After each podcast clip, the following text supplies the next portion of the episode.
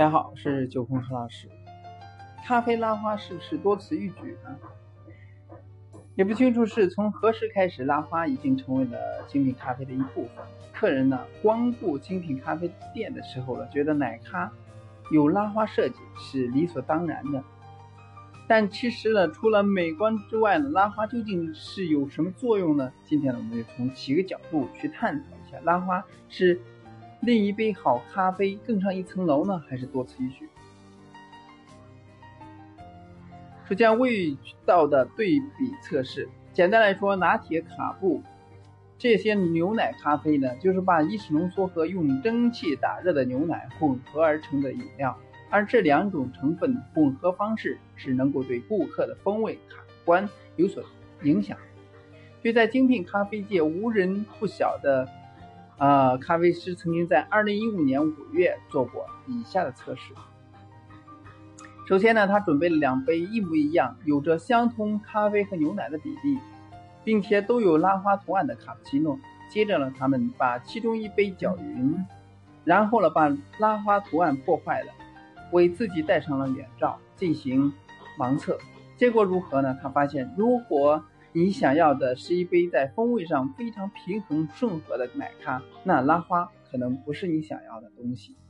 一个标准美丽的拉花图案设计必须在杯边有一层、有一圈深棕色的咖啡油脂，来突出白色的奶泡图案。所以，一个标准的美丽拉花设计呢，必须。有这样的表现，所以视觉上很漂亮，但其实口味啊非常浓烈，一般呢都比较苦，所以呢喝奶咖时第一口往往会觉得有一点尖锐。相反呢，一杯搅匀后的奶咖味道了浓郁而不会过分刺激，纯粹的味道上来说是比较优胜的。所以咖啡大师提倡了一个可能可以同时让咖啡师继续进行表现拉花功力。但不会牺牲口味的方法，就是说，先首先呢，把比较厚的奶泡呢倒入意式浓缩咖啡，然后搅拌均匀，把油脂的苦涩减弱，然后呢，像平常做法一样把拉花完成。这样呢，避免了第一口有太强的苦味儿，而视觉上呢也会有更好的效果。多重的感官体验，当你。喝咖啡的时候呢，同一时间你是在体验着味道、气味和口感。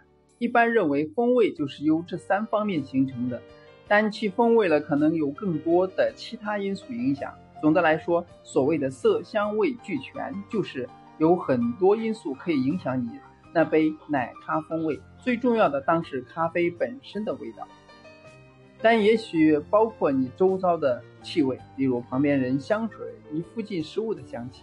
当时在播放的音乐，甚至杯中的拉花设计，还有就是微奶泡与拉花。那其中的一个拉花会令人沮丧的原因是，当时咖啡师只重视视觉效果，而忽略了奶泡的质感。例如，你当点了一杯热卡布，然后咖啡师递上一杯极度美丽、有天鹅、有爱心、有幸运草、拉花图案的奶咖，但。就在你充满期待喝下第一口咖啡，发现奶泡呢只有零点一毫米厚度，口感呢完全错了，甚至抵不上一杯加了温牛奶的法亚咖啡。卡布奇诺呢应该在绵密丰溢的微奶泡与热牛奶和意式浓缩完美的融合。当你一口喝下去，会有一种独特的感官体验，能同时享受浓郁细腻。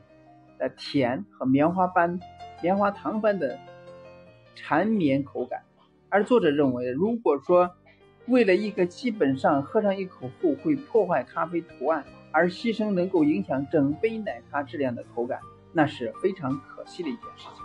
所以，咖啡师应该权衡轻重，视觉和口感兼顾，掌握一个好的平衡点。